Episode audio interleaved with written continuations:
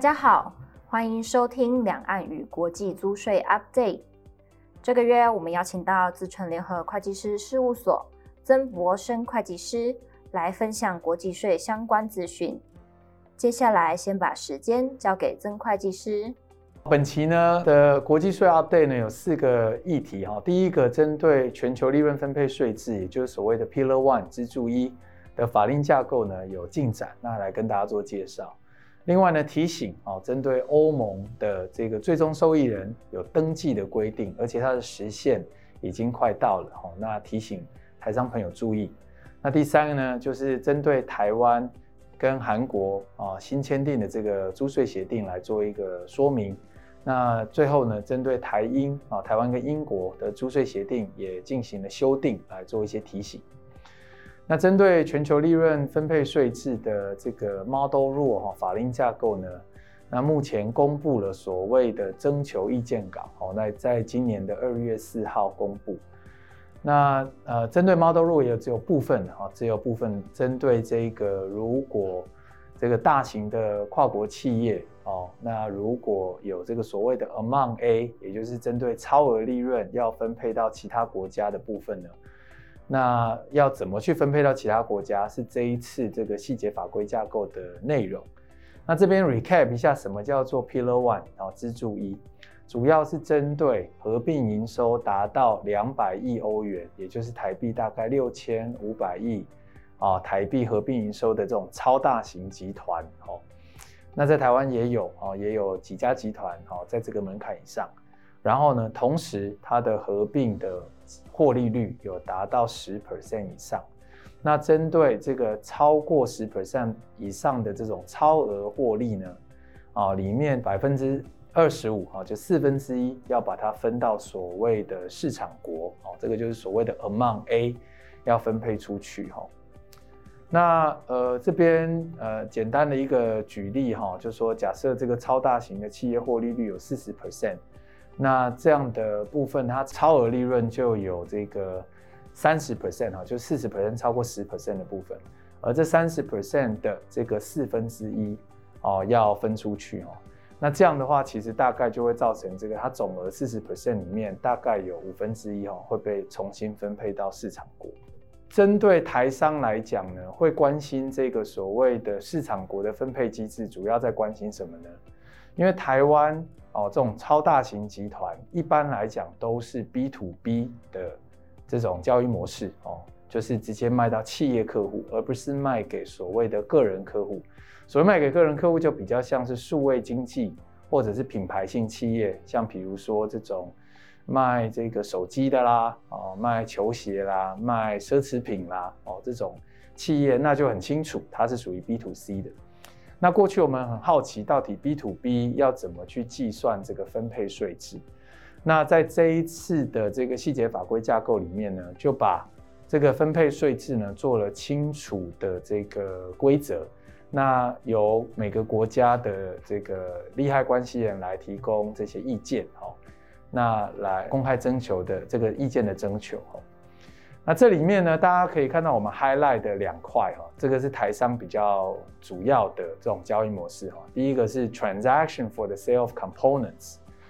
那在这一次的法规架构里面呢，它有十来页的定义哦。大家看到这种大写的字眼哦，这种 components 到底是什么，在这个法规里面就有定义。那基本上就是属于零组件呐哈，或者是卖这个所谓的晶片呐哈，这些等于是半成品哦，到。呃，下游再去做进一步的制造或组装的这种情况呢，那大家可以看到的 sourcing rule 是什么？针对 place of delivery to the final customers of the finished goods 哦，所以也就是说，它还是要求要去计算所谓这个最终消费地哦在哪里来评估这个利超额利润要分配到市场国的这个百分比哦。那另外针对 B to B 的 services 哦，就提供给企业的服务，也是看照 place of use of the services。那大家如果细节去看这里面的内容哦，基本上它万本这个归宗的这个原则，都是要回归到最终消费的市场国啊的这样的一个原则。那大家都想喽，哎，我今天是等于是半成品的制造商，那我卖给我的下游，我的下游再把它制造成最终成品卖到客户去。那事实上，我作为上游的这个供应商，我并不知道下游这些产品到底在哪些地方做消费，所以呢，这会造成资讯提供上面的一个一个困难。哦，那在这边呢，我就跟大家报告一下，就是说这个呃，在这个公公公开征求稿里面考量到这种情况，他的建议哈。那呃，左边呢，就是如同我刚刚讲的，大部分的台商都是属于 B to B。但是 B to B 在这个征求意见稿的这个市场国的分类是按照最终产品的交付地哦。那所以呢，这一次的征求意见稿里面有一个很重要的原则，就是要在所谓的精确性跟实物上的合规成本跟可行性上面要找到平衡。也就是说，如果我是卖上游的供应商，我没有办法知道下游的这个销售资讯的时候，我可能可以去。针对一些市场的经济分析，比如说我今天卖的零组件主要是卖给手机做制造用，那我们可以去看一些经济的数据来看说，哎，这些手机啊主要的消费国家是在哪些地方？那如果你可以找到一些可靠然后可被验证的资讯，或者是分摊规则的话，那你也可以取而代之哈，用这种替代性的资讯。来作为分摊的方式。那目前这一个公开征求意见稿的时程呢，就是到二月十八号，好会截止哦。那目到目前为止，我们录影的时间已经截止了哦。那后面还会有持续有其他的征求意见稿，针对这个 Pillar One 的法规内容，哈，包括像呃 Amount B，哦这种例行活动的利润简化计算规定呢，也会继持续的出炉了哈。那预计啊，跟 Pillar Two 一样啊，全球最低税负制啊，支柱一呢，Pillar One 也会在二零二三年以后啊，由各国来开始推行。所以以上跟大家做一个说明。第二个部分呢，针对欧盟的这个 Ultimate Beneficial Owner 哈，UBO 就是最终受益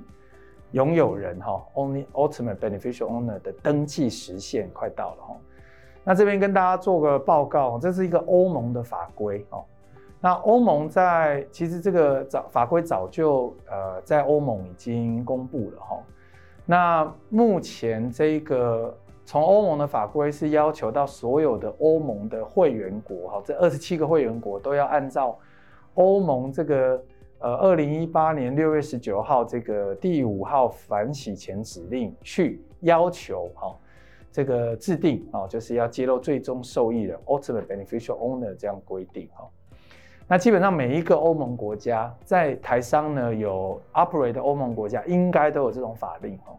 那我们这边先以台很多台商的荷兰为例哈。那荷兰这边呢，这个针对这个 UBO 要去注册的，在二零二零年的九月二十七号已经生效哦。那基本上呢，呃，所有在荷兰成立的公司，哈，那注意哦，再说一次，我们是以荷兰为例，每一个欧盟国，像德国啊、法国啊，啊，这个意大利这些地方，啊，那都有类似的法规，哦，那以荷兰为例呢，他现在要求所有在荷兰注册的公司都要去，呃，注册所谓的最终受益人的资讯。那最后的截止时间到二零二二年的三月二十七号哦，也就快到了。下个月你要去注册这个 UBO 的资讯。如果你还没注册的话，那什么是 UBO？原则上是自然人的股东哦。那如果直接或间接持有，比如说以这边荷兰公司为例，百分之二十五以上的股权哦，那这样的话就叫 UBO。嗯那如果是公发以上的公司，可能比较不会有这种二十五 percent 以上的大股东哦。那这个时候你就要做推定的最终受益人哦。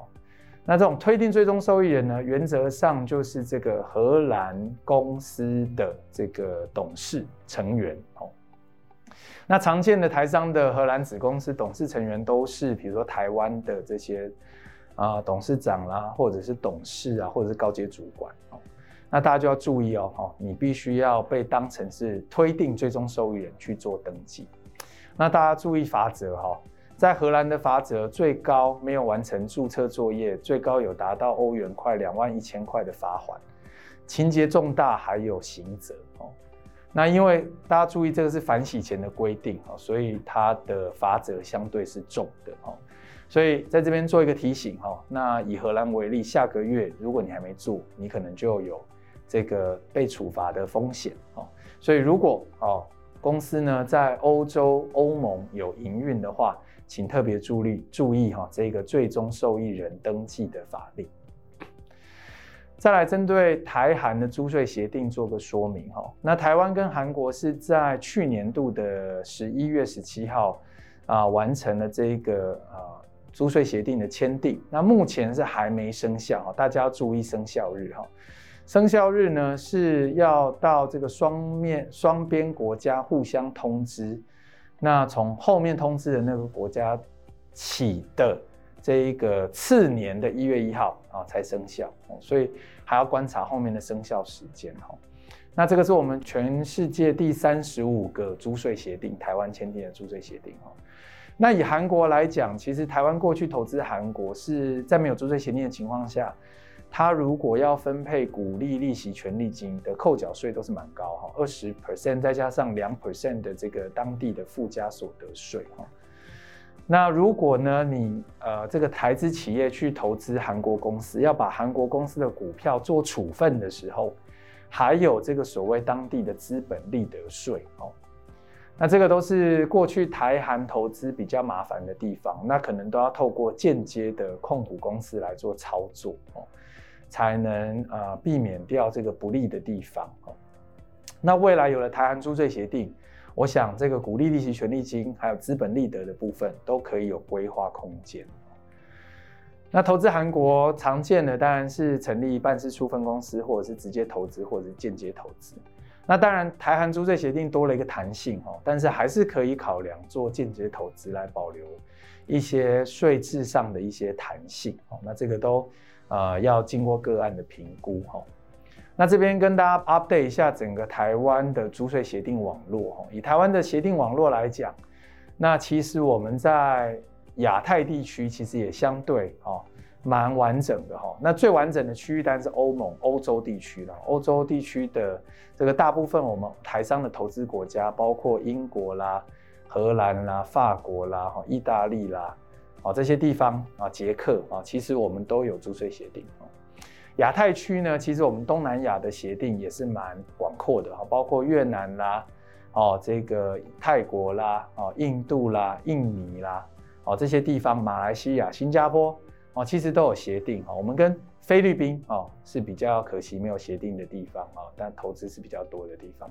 那东北亚其实我们跟日本哦是有租税协定，那一直以来都是缺韩国哦。那经过政府的努力，哈，这个台韩的租税协定啊，终于洽签成功。我想这个对台商来讲，哦，是一个很好的一个税制上的弹性，哦，可以大家来思考。最后，针对台湾跟英国的租税协定，哈，那这边有一个修订。那这个呢，值得大家注意的是，哈，这是台湾首次，哈，首次在租税协定生效，哈后。透过这个议定书的方式，也就是 protocol 的方式去完成修约，所以这是蛮具具有代表性的。那当然可以预期哈，台湾跟其他国家的租税协定也有可能持续来做这个修约，让这个协定呢更符合这个 OECD 的国际标准。那同时呢，避免这种滥用协定啊、逃漏税的情况来发生。那以台英的租税协定这个修约呢，在今年的一月一号已经适用了。三个重要的修正重点，第一个，导入这个 OECD 在 BEPS 里面的所谓的主要目的测试，哈，Principal Purpose Test，也就是说，如果呢你的交易啊是刻意要滥用这个租税协定的话，那按照这个 PPT 条款呢，它可以否决哈啊，国税局可以否决你适用租税协定的优惠。那同时呢，在促进争议解决的部分呢，过去呢，你只能从你居住的国家来提出这个争议的这个解决的申请啊，比如说你是台资企业，你只能跟台湾的这个国税局、财政部来提出申请。但是未来呢，你可以从双边来提出，你也可以直接从英国来提出啊申诉。那呃，这个可以在首次通知起的三年内提出啊。然后再来是针对资讯交换的部分，过去的资讯交换比较呃限制于这个所得税相关的资讯交换。那未来呢，这一个资讯交换可以扩及到，比如说营业税，然后或其他的税种。好，所以这个部分呢，也是呃这个修正的一个蛮大的重点。谢谢大家的收听，也欢迎大家到 PWC 台湾 YouTube 频道观赏影片或订阅 Podcast 频道，及时取得最新资讯。我们下个月空中再会。